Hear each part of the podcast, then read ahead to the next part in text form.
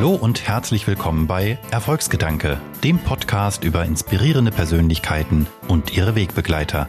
Denn Erfolg hat viele Gesichter.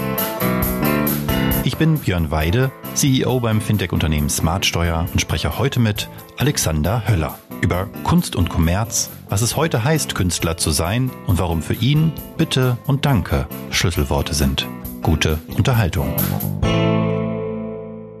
Oliver Kahn, Manuel Neuer, Ralf Möller, Dieter Bohlen, Arnold Schwarzenegger sehen sich gerade nach außen hin starke, erfolgreiche Männer nach dem Licht und der Liebe der Natur, die du in deiner Kunst zum Ausdruck bringst? Gut, ähm, ich glaube, dass die Namen, die du gerade genannt hast, äh, die man jetzt natürlich in erster Linie nicht unbedingt mit Kunst in Verbindung bringt, sondern eher mit äh, großen Persönlichkeiten und großen Leistungen und großen Errungenschaften. Mhm. Und ähm, ja, natürlich ist es, äh, sage ich mal, sehr spannend dann äh, zu beobachten, wie dann äh, Menschen, Menschen aus unterschiedlichen Gesellschaften und Gesellschaftsschichten auch auf meine Kunst reagieren. Und ähm, ich sage immer, ob jetzt ein Arnold Schwarzenegger, der, glaube ich, zu den bekanntesten Menschen der Welt gehört, oder ähm, jemand, den, der noch nie irgendwie in den Medien vorgekommen ist, ein Bild von mir hat, ähm, macht für mich als Künstler letztendlich keinen Unterschied, weil ähm, gerade deshalb mache ich die Kunst, um eben die Menschen aus allen möglichen Gesellschaftsschichten und, äh, und Sparten anzusprechen. Ja, und damit herzlich willkommen, Alexander Höller. Du bist 24 Jahre jung und ein Shootingstar in der Kunstszene mit Ausstellungen in München, deiner Heimatstadt, Köln, Wien, Miami. Die Galeristin Martina Kaiser hat dich mal mit Gerhard Richter verglichen, vermutlich einem der bedeutendsten zeitgenössischen deutschen Maler.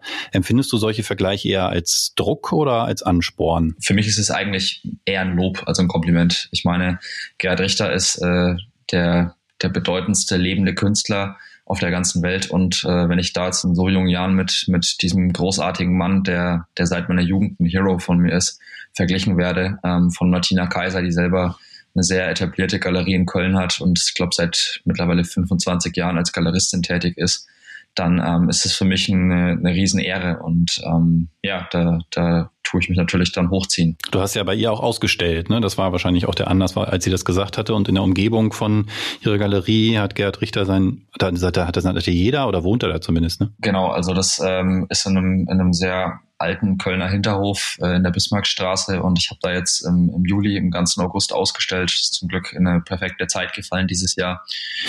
und, und die Ausstellung war äh, nach zwei Tagen ausverkauft gewesen, was mich natürlich auch sehr gefreut hat und Martin. Wow. Und ja, es ist richtig. Also seine, seine Frau äh, Sabine Moritz Richter, die hat oben drüber über der Galerie noch ihr Atelier. Gerhard Richter hat da mittlerweile sein, sein Atelier bei sich zu Hause in Hahnwald draußen und ähm, hat eine lange Tradition, die Galerie. Also Gerhard Richter hatte dort selber mal sein Atelier gehabt und ähm, dort haben früher in der Galerie äh, Größen wie Kiefer, äh, Keith Haring und Andy Warhol ausgestellt, um ein paar Namen zu nennen.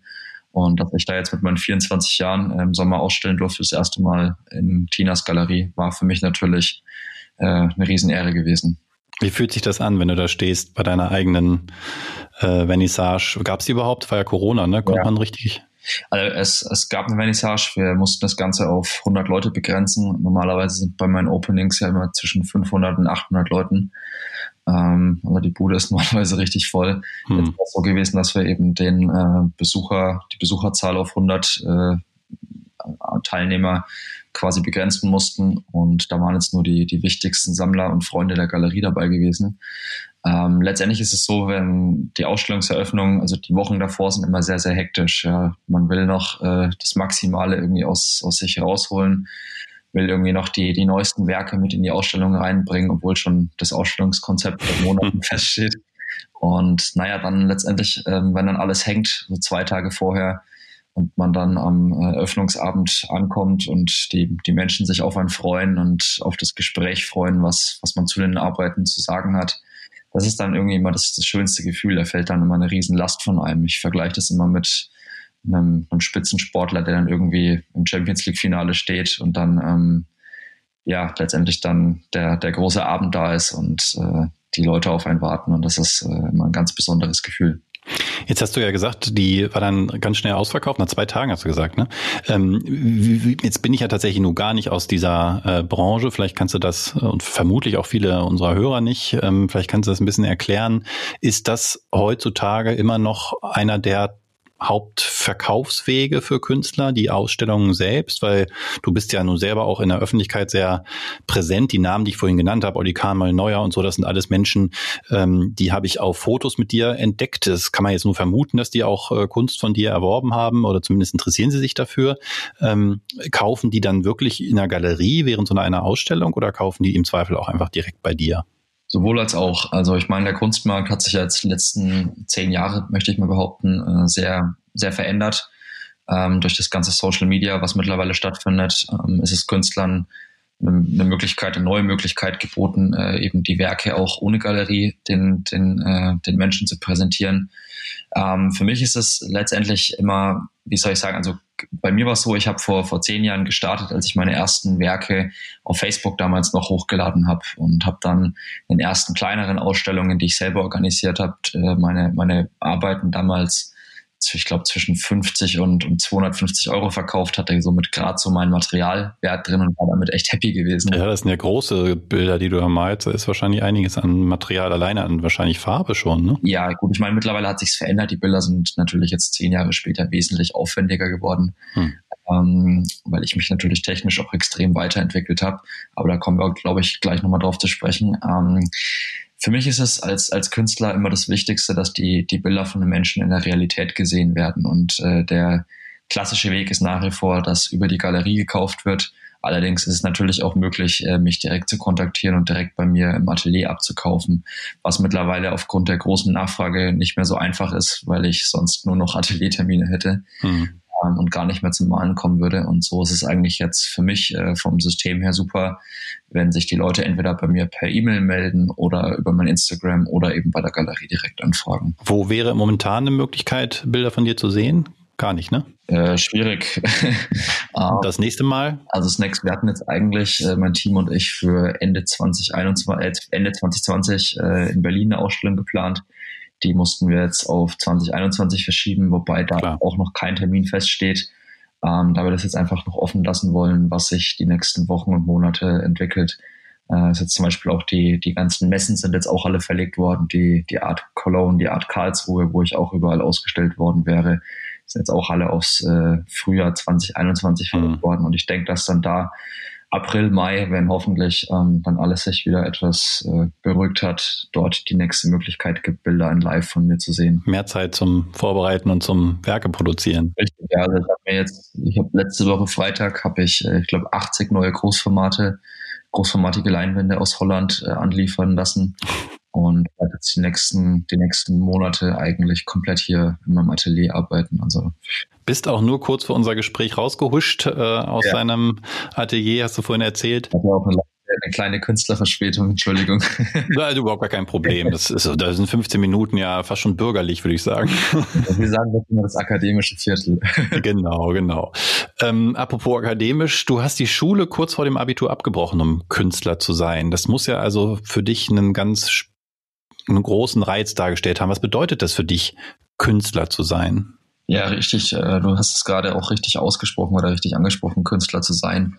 Bei mir war so mit 17 kurz vorm Abitur gewesen, äh, dass ich, ich hatte keine Lust mehr gehabt. Also ich hatte die Schule im Prinzip als reine, reines Zeitabsitzen angesehen und äh, habe ja gerade erzählt, dass ich damals schon meine ersten Ausstellungen hatte.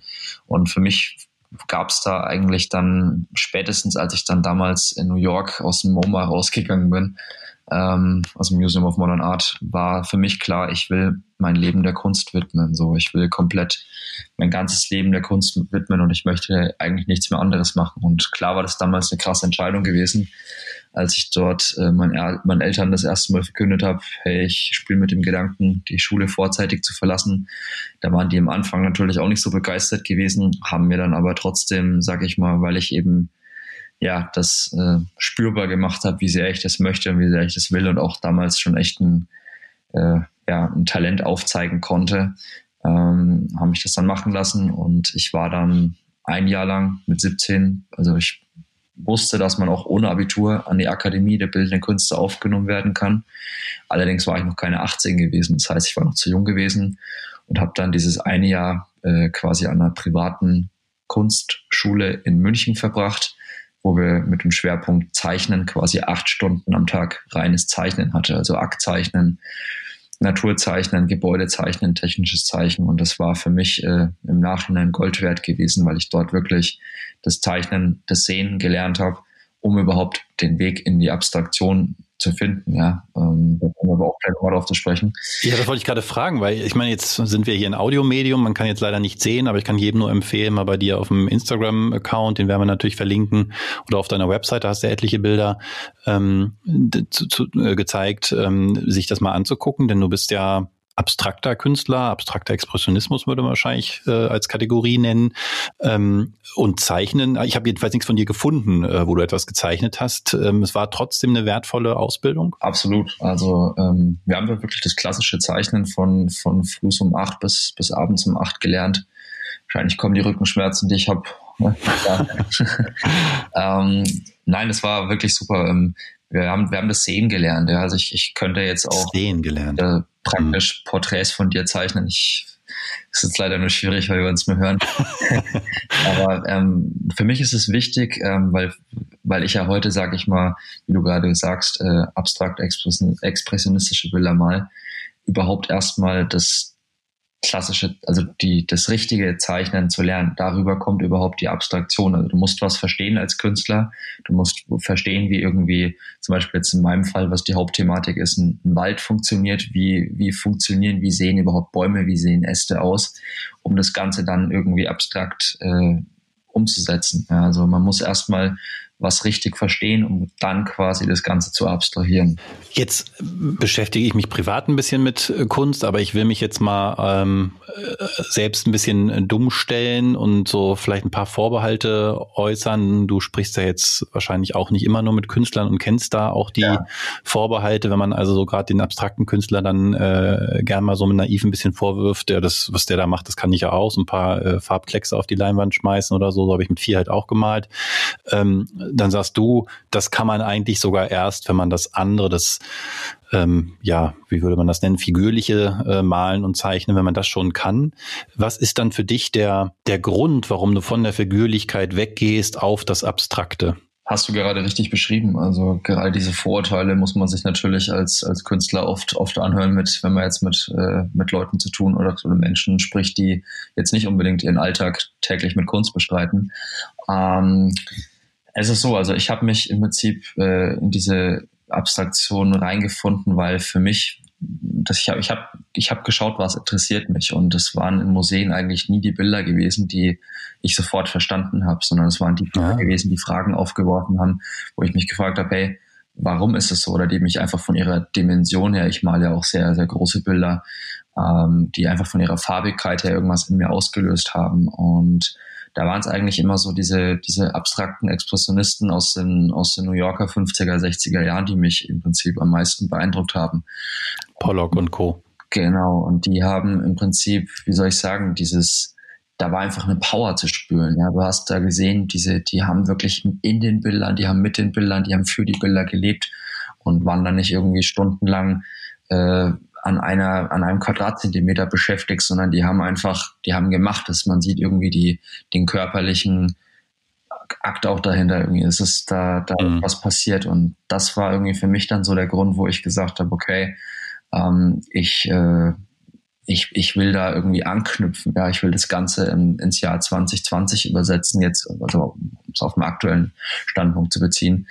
Und naja, ich habe damals, äh, mein, mein Werdegang war ja so gewesen, ich habe mit, mit 12, 13 mit dem Graffiti-Sprayen angefangen und habe somit schon immer irgendwie mit, mit großen Flächen zu tun gehabt. Ah, okay. Habe dann mit 15 mich allerdings relativ schnell von den Graffiti-Wänden verabschiedet. Weil sie dich erwischt haben, oder? Dazu sage ich jetzt mal lieber nichts. Okay.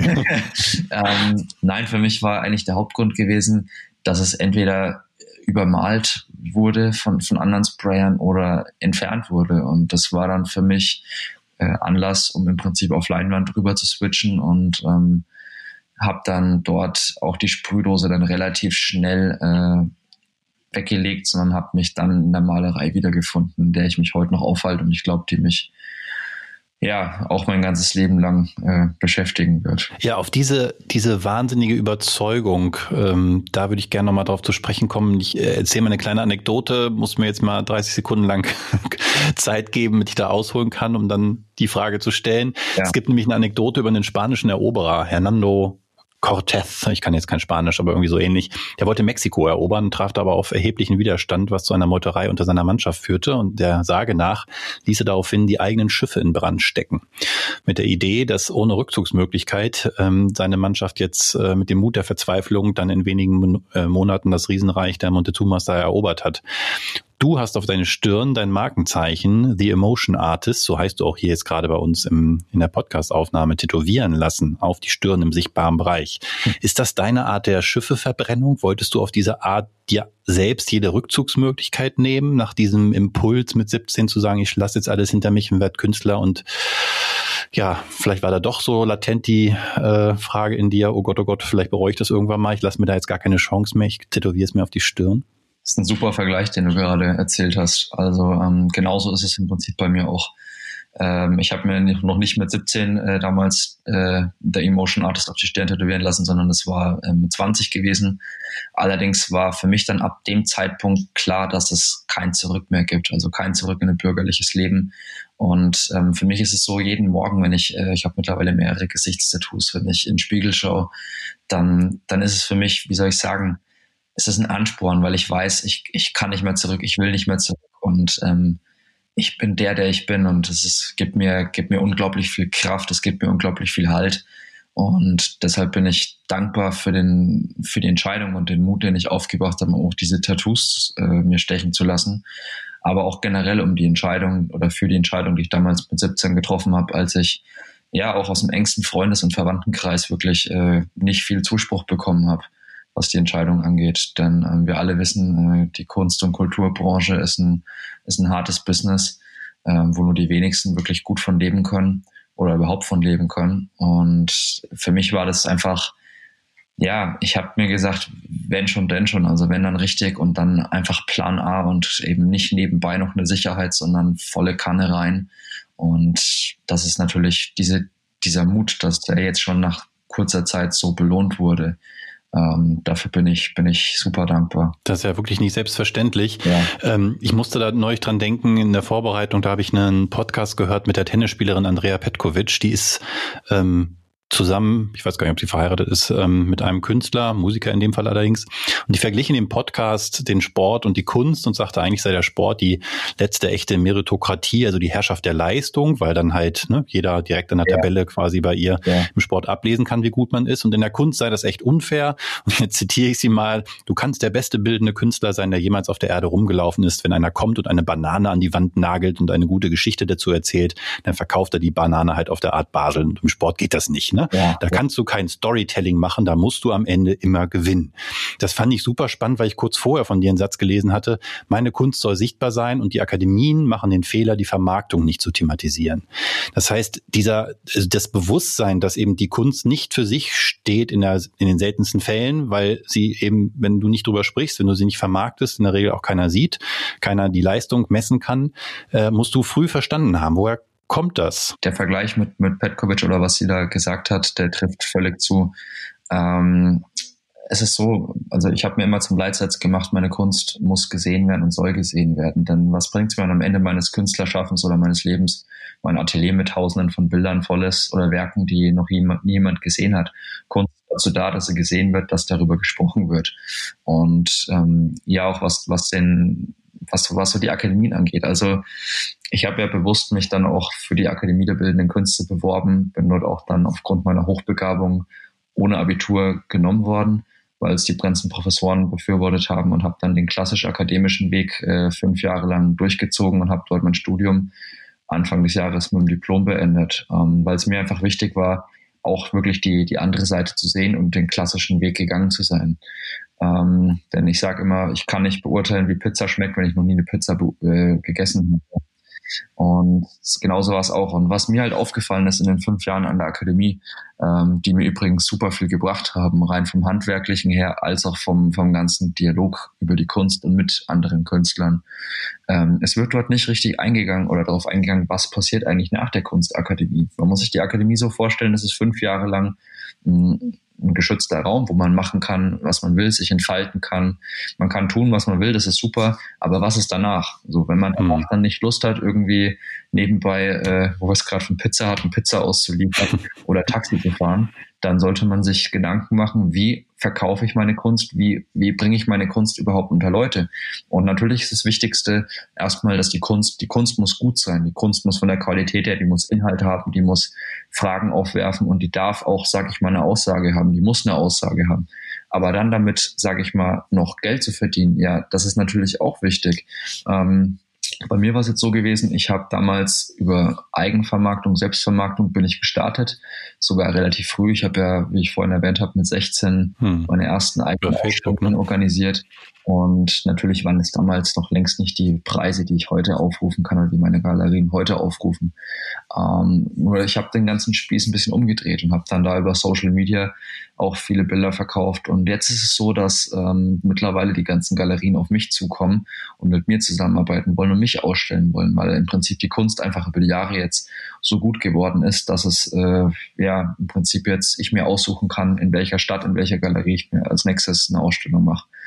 Und deshalb ist es wichtig, frühzeitig äh, damit anzufangen, auch wirklich darüber nachzudenken, von was will ich überhaupt leben. Ja, äh, für, bei mir war so der der der der Grundgedanke gewesen, ähm, ich möchte unabhängig vom Geld meine Kunst machen können. Das heißt, ich möchte äh, nicht irgendwie abhängig sein, was kann ich mir jetzt für ein Material wann, wie, wo leisten, sondern ich will einfach machen, ich will produzieren, ich will erschaffen und mir geht's im Moment, ich lebe auch privat sehr minimalistisch, äh, kein Luxus, sondern mir geht's hauptsächlich um die Kunst und wirklich da, sag ich mal, unabhängig von der, von der Kohle, vom Geld her, meine Materialien kaufen zu können. Und das kann ich, das habe ich ganz früh geschafft und da bin ich, bin ich sehr, sehr dankbar und sehr stolz drauf. Aber was war für dich, wenn es das gab, ähm, so ein, so ein Aha-Moment, dass du das verstanden hast? Weil das muss man ja wirklich erstmal verstehen. Es gibt also wirklich viele ja leider in der Kunst, ich kenne es jetzt mehr aus der Musik, meine Frau ist Sängerin, die da echt mit hadern. Nur gibt es in der Musik vielleicht an, aber wüsste jedenfalls nicht, wie das in der Kunst ist, ähm, durchaus ja noch klassische Jobs, also an in Orchestern und Co. Aber dafür gibt's, davon gibt's auch viel weniger, als an den ähm, Musikhochschulen ausgebildet werden.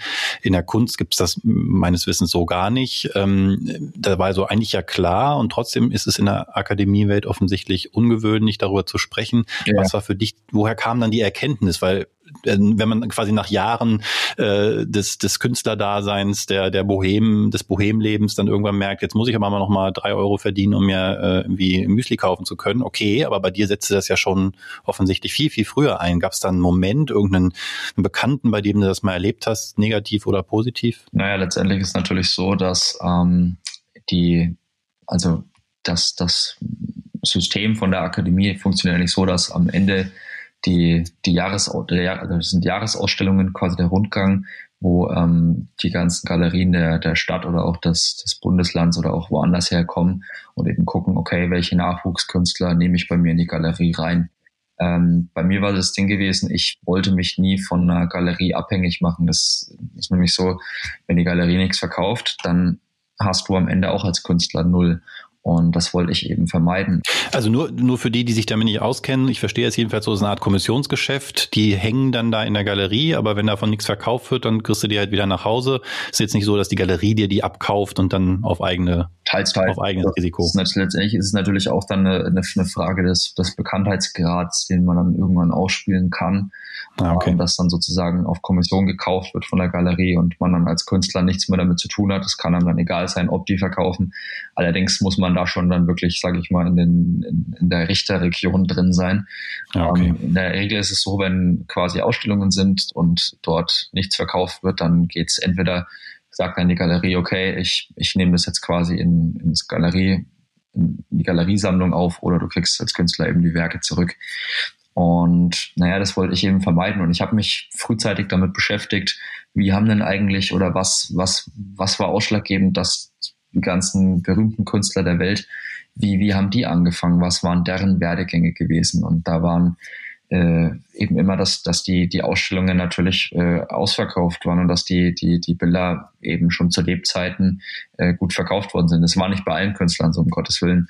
Aber ich habe mir immer gedacht, okay, ich möchte, es gibt zwei Wege. Entweder du bist eben ein verkanntes Genie, was, was zu Lebzeiten mhm. bettelarm ist, oder du bist eben jemand, den die Menschen verstehen zu Lebzeiten und kannst einfach darauf auch aufbauen. Ich meine, ähm, für mich ist ein Künstler auch immer jemand, der, der, der zukunftsorientiert ist und der vielleicht auch in seiner Zeit lebt, in der er noch gar nicht so richtig verstanden wird, sondern die Menschen erst in der Zukunft dann verstehen, was er eigentlich ausdrücken wollte. Und ich finde, die, die Aufgabe eines, eines bildenden Künstlers, und so verstehe ich mich auch, geht, geht weit darüber hinaus, als jetzt irgendwie nur schöne Bilder zu malen, die, die, die man sich an die Wand hängt oder tolle Skulpturen zu erschaffen, sondern man muss eine Message verkörpern, man muss eine Message sein und man muss diese Nachricht oder diese, diese Werte, die man vielleicht in sich trägt, die man über die Kunst natürlich, das, über das Medium Kunst, bei meinem Fall jetzt Malerei und, und Bildhauerei, ähm, ausdrücken und die auch irgendwie an die Menschen bringen. Und deshalb war es für mich wichtig,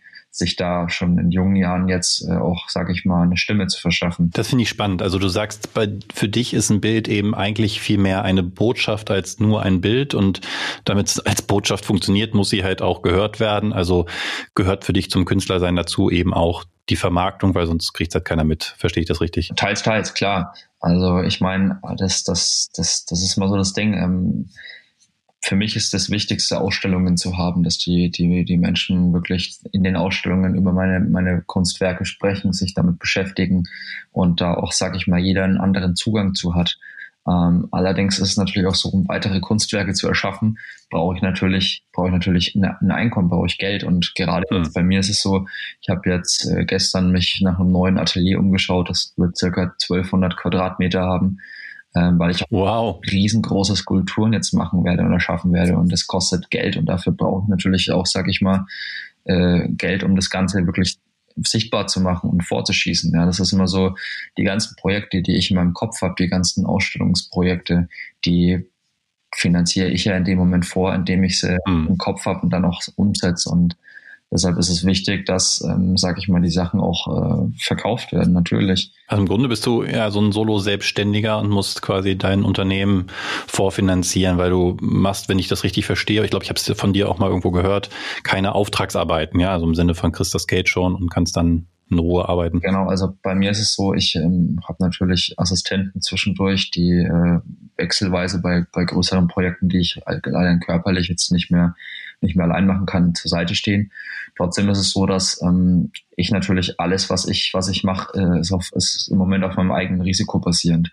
Und ähm, naja, da, da ist es, äh, ist es auf der einen Seite ist es, ist es super spannend, weil du, du weißt natürlich nie, wird es von den Leuten angenommen, verstehen die Leute das in dem Moment. Das ist, äh, ich bin auch einer, der jetzt, sage ich mal, nie das Gleiche macht und ich versuche immer wieder neue Sachen zu machen. Das heißt, wie du gerade richtig gesagt hast, ich mache seit ein paar Jahren keine Auftragsarbeiten mehr, weil ich einfach nur das äh, malen möchte und, und, und, und erschaffen möchte, was wirklich in mir ist, ja, was meine Identität ist.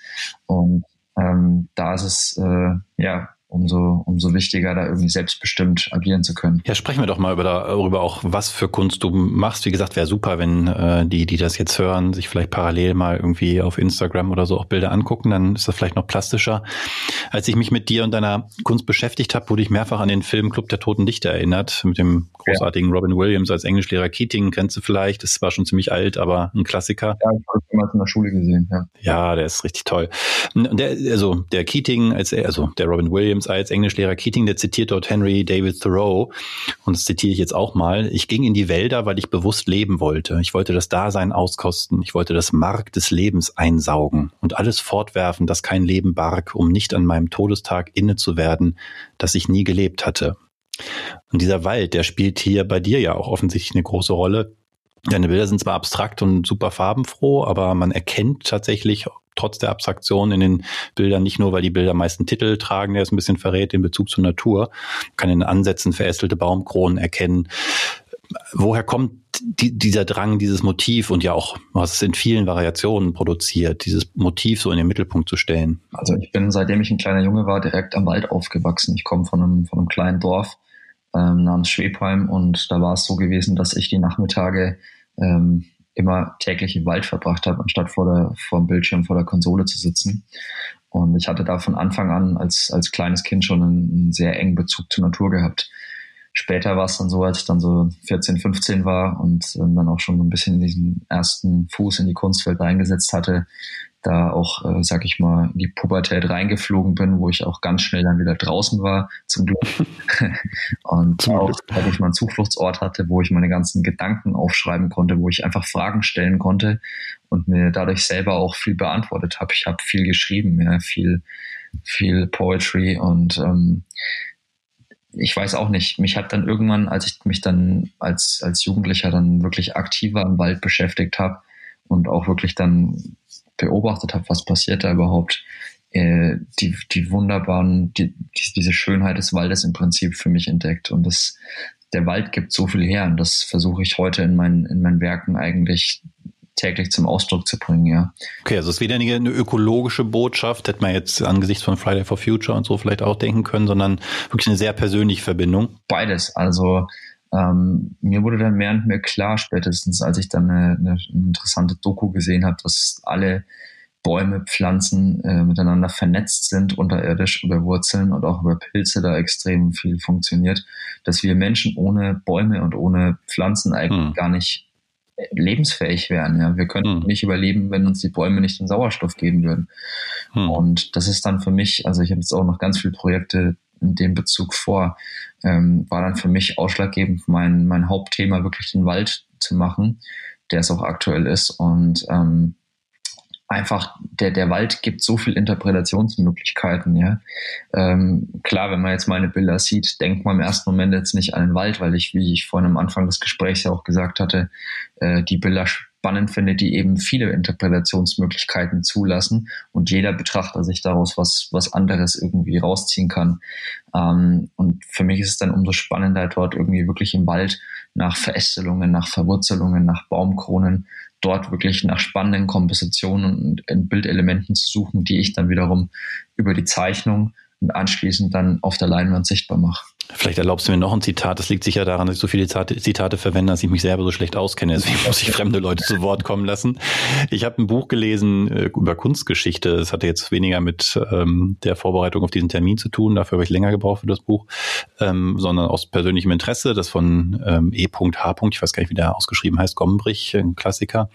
Und der schreibt da drin, durch die Vielfalt der Möglichkeiten im 19. Jahrhundert und die teuer erkaufte Unabhängigkeit von der Bestellerlaune, nicht Bestsellerlaune, von der Bestellerlaune, wurde Kunst zum ersten Mal zum vollkommenen Ausdruck der Persönlichkeit, vorausgesetzt natürlich, dass der Künstler Persönlichkeit hatte. Ja. Und jetzt bin ich ehrlich gesagt auch mit 41 Jahren, äh, also deutlich älter als du, immer noch auf der Suche nach meiner eigenen Persönlichkeit. Was bringst du denn mit Anfang 20 in deiner Kunst zum Ausdruck? Das ist ja auch etwas, was wahrscheinlich, wo du auch von dir noch sagen würdest, du wächst ja auch noch. Wie gehst du damit um als Künstler, der eine Botschaft hat, von der du weißt, dass sie sich vermutlich verändern wird? Boah, das ist ein äh, super, super spannender Ansatz. Ähm Puh, das, das Ding ist natürlich, ich bin jetzt im Moment 24. Ich weiß nicht, wie sich die Welt die nächsten fünf, die nächsten mhm. zehn, die nächsten 50 Jahre verändert, in der ich auf ihr leben werde. Ähm, für mich ist es einfach nur wichtig, vielleicht jetzt schon in jungen Jahren aufmerksam zu machen auf, auf Thematiken und äh, je, sag ich mal, je bekannter ich werde, desto mehr Menschen erreiche ich natürlich auch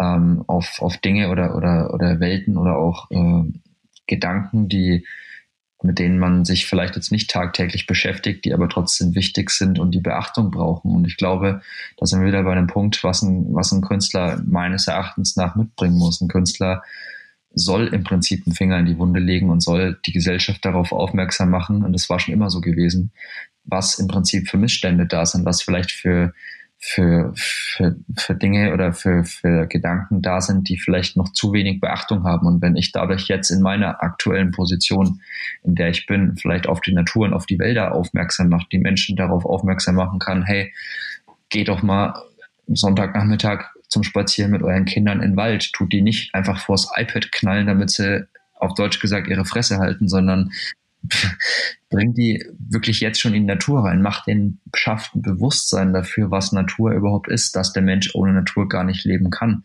Und ich glaube, das ist im Moment so meine Hauptthematik. ob es die für immer sein wird, das, das weiß ich noch nicht. Das wäre auch, äh, sage ich mal, langweilig, wenn ich jetzt schon wissen würde, was ich in, in 20 Jahren mache, weil wenn ich da wüsste, ich bin immer noch äh, sag ich mal, dieser Naturromantiker, der, der über den Wald spricht, dann, dann, ja, dann könnte ich jetzt schon alles aufschreiben und könnte den Sarg legen, ja.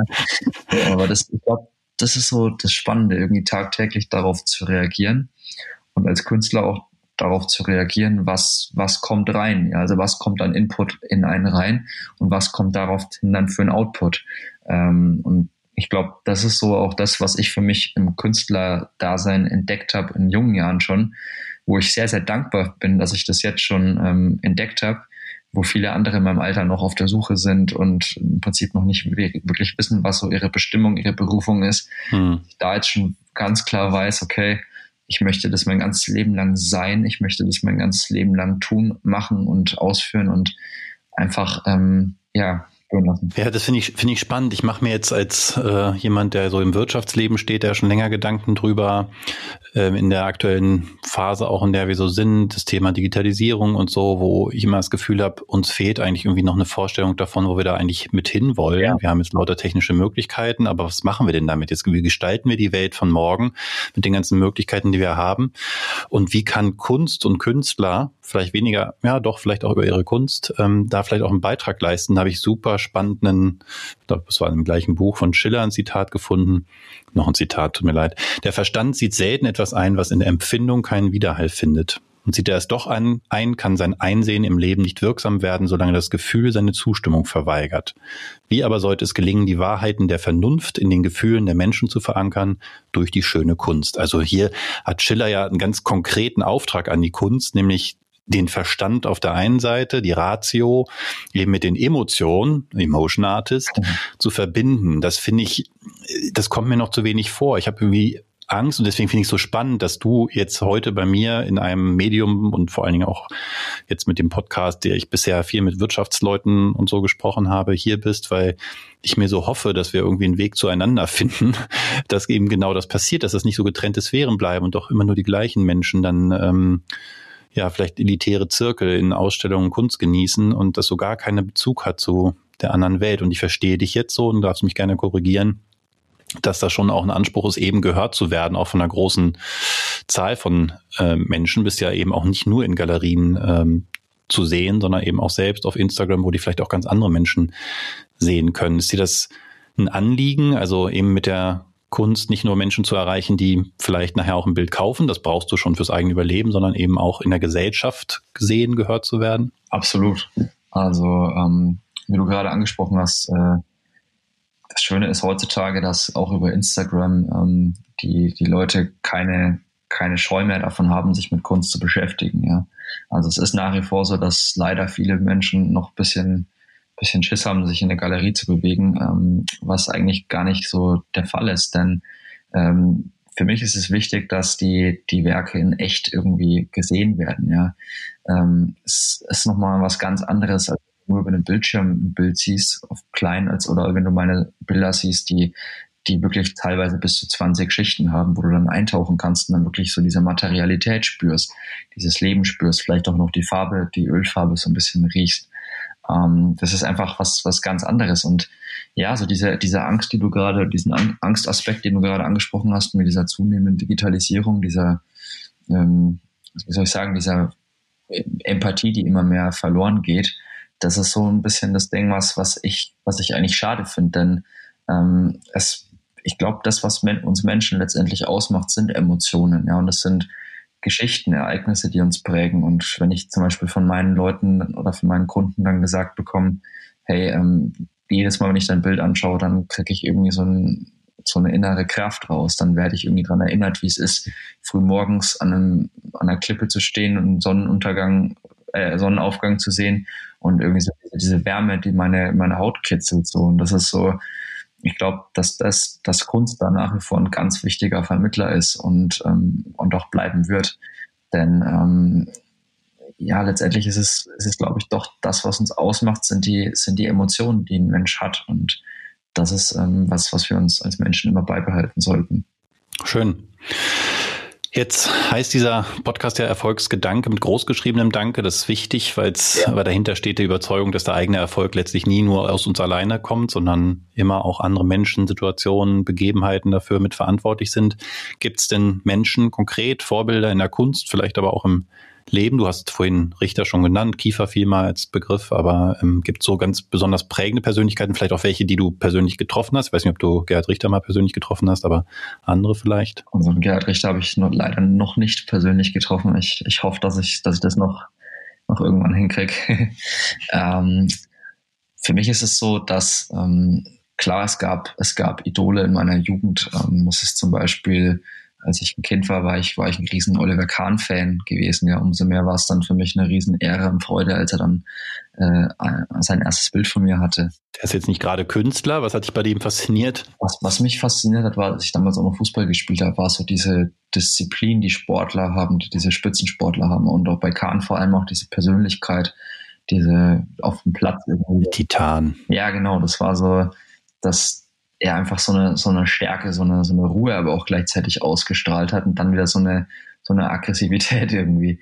Und ähm, ich habe ihn übrigens jetzt von, von ein paar Jahren kennengelernt, ist ein, ist ein super Mensch, der total auf dem Boden geblieben ist, der total ruhig ist und der ja im Prinzip einfach, ja, das sind für mich große Menschen, die einfach, wie soll ich sagen, trotz ihres Mega-Erfolgs, ihres Riesenerfolgs auf dem Boden bleiben und einfach äh, nicht abheben und einfach weitermachen und versuchen irgendwie jeden Tag was, was Neues zu machen und das Beste irgendwie aus sich und aus, aus ihrem Umfeld rauszuholen und möglich zu machen. Und naja, wie du gesagt hast, mit dem, mit dem Danke, ähm, es sind, glaube ich, ganz viele Menschen, bei denen man sich bedanken muss. Und für, für mich sind Worte wie Danke und Bitte Schlüsselwörter. Also ich glaube, ich sage teilweise sogar zu oft Danke und Bitte und, und verlange das auch zu oft ab. Aber für mich ist, sind das einfach Wörter, die, die, die entscheidend sind. Denn nichts ist im Leben selbstverständlich. Es ist alles irgendwie auf, auf einer Ursache basierend und das sind alles, äh, ja, sage ich jetzt mal, Gedanken von Menschen. Und ähm, ich glaube, dass vor ich, ich würde gar nicht jetzt einzelne Persönlichkeiten so zu meinen, zu meinen Idolen, zu meinen Vorbildern machen, denn da gäbe es, glaube ich, zu viele. Es sind, glaube ich, einzelne Menschen, die oder die mich umgeben haben, die, die für mich einfach Helden sind, die jetzt auch gar nicht bekannt sind. Ein Mensch, der dich umgeben hat, im wahrsten Sinne des Wortes, äh, dein Vater, Jürgen Höller, beschäftigt sich auch mit Kunst, äh, allerdings mit der Kunst des Lebens, wie es in einem seiner Bücher heißt. Und der war einer der bekanntesten Motivationsgurus, ließ reihenweise Promis in ausverkauften Hallen über Glasscherben laufen und hat sich dann nach dem Bankrott seiner Firma und sogar einer Gefängnisstrafe Anfang der 2000er, musste noch ziemlich jung gewesen sein, hochgearbeitet wieder und arbeitet wieder und weiter als Erfolgscoach. Coach hat auf Facebook, glaube ich, weiß nicht, 160.000 Follower oder so, echt Wahnsinn.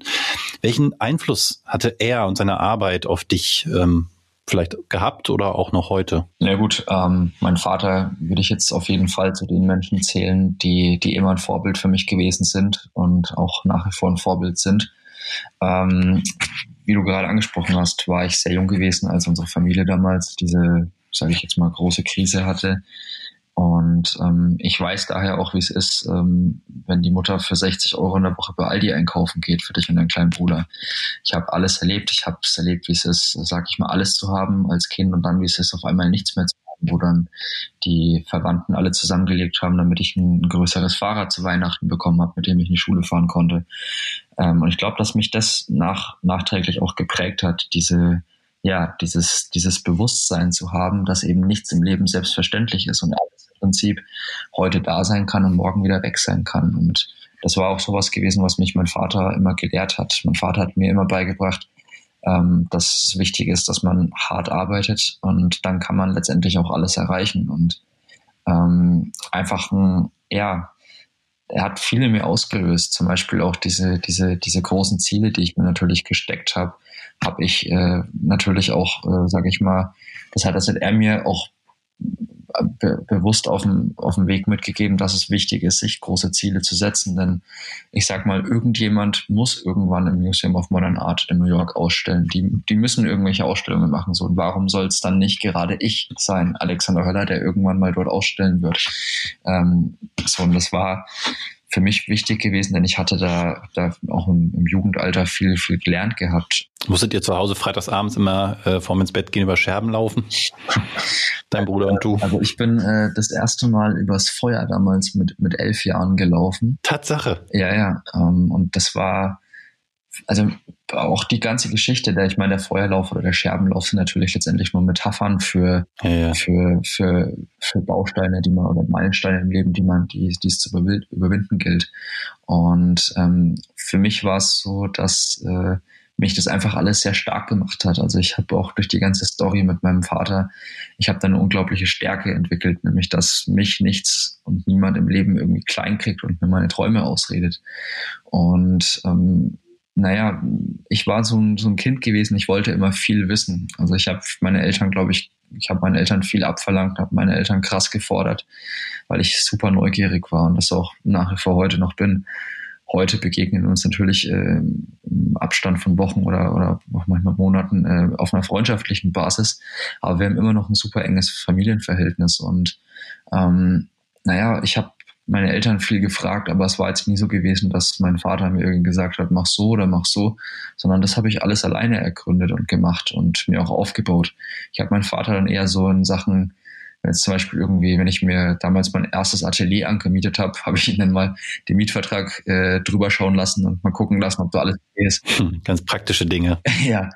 Und ähm, meine Mutter zum Beispiel hat mir meine Wohnung eingerichtet, meine erste in Nürnberg damals, als ich zur Akademie gegangen bin, weil ich einfach unter uns für Innenarchitektur null Fable habe. Und ich glaube, ich war in meiner aktuellen Wohnung hier in München jetzt noch nicht einmal auf meiner Couch gesessen, weil ich wirklich so ein krasser Workaholic bin, der immer zu mir ist. um, ähm, und ja, ich glaube, dass da Eltern einfach Vorbild sein sollten, indem sie einfach Werte und Dinge vorleben. Und das haben meine immer gemacht. Und da bin ich sehr, sehr dankbar für. Du hast einen drei Jahre, glaube ich, jüngeren Bruder. Was, was, was macht der beruflich? Oder vielleicht macht er noch gar keinen Beruf mit Anfang 20? Mein Bruder ähm, hat sich jetzt die letzten Monate so ein, sage ich mal, da zeichnet sich ein ähnlicher Weg ab wie bei mir. Tatsache. Also mein Bruder hat vor ein paar Jahren angefangen, da war glaube ich, so 15, 16 gewesen, äh, in seinem Kinderzimmer eigene Musik zu machen und das dann besser und besser und hat dann ähm, bei meinem Vater in der Firma in der Social Media Abteilung äh, eine Ausbildung angefangen und ähm, macht jetzt oder ist jetzt kurz davor sich, äh, also ist jetzt vom Ende der Ausbildung und äh, möchte danach wirklich dann ähm, ja mehr und mehr in die Musikbranche reingehen und dort Fuß fassen. Natürlich ist in der Musikbranche genauso sage ich jetzt mal, schwierig oder anfangs schwierig, sich dort äh, Namen zu machen. Aber ich bin mal gespannt, wo es hingeht. Ähm, ja, ich glaube, er hat da, hat da gute Chancen, wenn er einfach weitermacht und einfach seine, seine, seine Hauptzeit in die Musik investiert und mal gucken, was daraus wird. Ähm, mein Musikgeschmack, mein persönlicher ist es jetzt nicht. Ich bin in der, in der Punk, Pop-Punk-Band äh, Welt unterwegs, aber mal gucken. Also ich bin ja bin da ganz offen. Sein Ziel hast du jetzt schon so ein bisschen beschrieben. Dein Ziel hast du vorhin schon angedeutet. Bis 30 hast du ja sogar noch eine zeitliche Grenze gesetzt, möchtest du im Museum of Modern Art ausstellen. Ähm, wie lange muss ich denn noch, soll ich wirklich noch sechs Jahre warten, bis ich mir ein Ticket nach New York besorge oder glaubst du, es ist vielleicht schon eher möglich? Ja, also diese, diesen Satz mit den, mit den 30, dieses Ziel, das habe ich damals ähm, für mich für mich behauptet, als ich das erste Mal mit 17 damals alleine in New York war und aus dem MoMA rausgegangen bin und äh, mir ja im Prinzip für mich einfach dieses Ziel feststand, okay, ich, ich will da auch ausstellen. Und damals habe ich, als mir noch nicht so bewusst war, wie der ganze Kunstmarkt, wie der Kunstmechanismus funktioniert, äh, das Ziel 30 gesetzt. Mittlerweile ist es so, dass ich äh, da mir kein, kein Limit mehr setze, denn ich habe für mich jetzt auch, als ich jetzt ein bisschen älter geworden bin, in den letzten sieben, acht Jahre, festgestellt, dass es eigentlich gar nicht so cool ist, da jetzt so extrem unter Druck hinterher zu hasseln, sondern dass es viel, viel schöner ist, überhaupt das Ganze ja Step by Step irgendwie zu genießen. Und ähm, ob ich jetzt mit 30, mit 50 oder mit 70 eine Einzelausstellung im Museum of Modern Art New York habe, ist für mich jetzt heute nicht mehr so wichtig. Wichtig ist, dass ich es überhaupt zu Lebzeiten schaffe und davon bin ich, bin ich fest überzeugt. Und dafür gebe ich jeden Tag mein Bestes. Ich drücke dir die Daumen. Das war ein super spannendes Gespräch, gerade weil es mal was ganz anderes war. Ich danke dir ganz herzlich, dass du dir die Zeit genommen hast. Wahrscheinlich strömst du jetzt sofort wieder zurück ins Atelier, um weiterzuarbeiten. Ja. Ich bin ganz gespannt und hoffe, dass wir irgendwann mal nach Corona auch wieder eine Gelegenheit haben, live und in Farbe, wirklich in Farbe, deine Bilder zu sehen. Ja. Und freue mich da jetzt schon drauf. Ganz herzlichen Dank, Alexander Höller. Vielen Dank, Björn. Hat mir sehr viel Spaß gemacht. Wenn euch die Episode gefallen hat, lasst uns gerne eine Bewertung auf iTunes da und abonniert den Podcast. Dankeschön.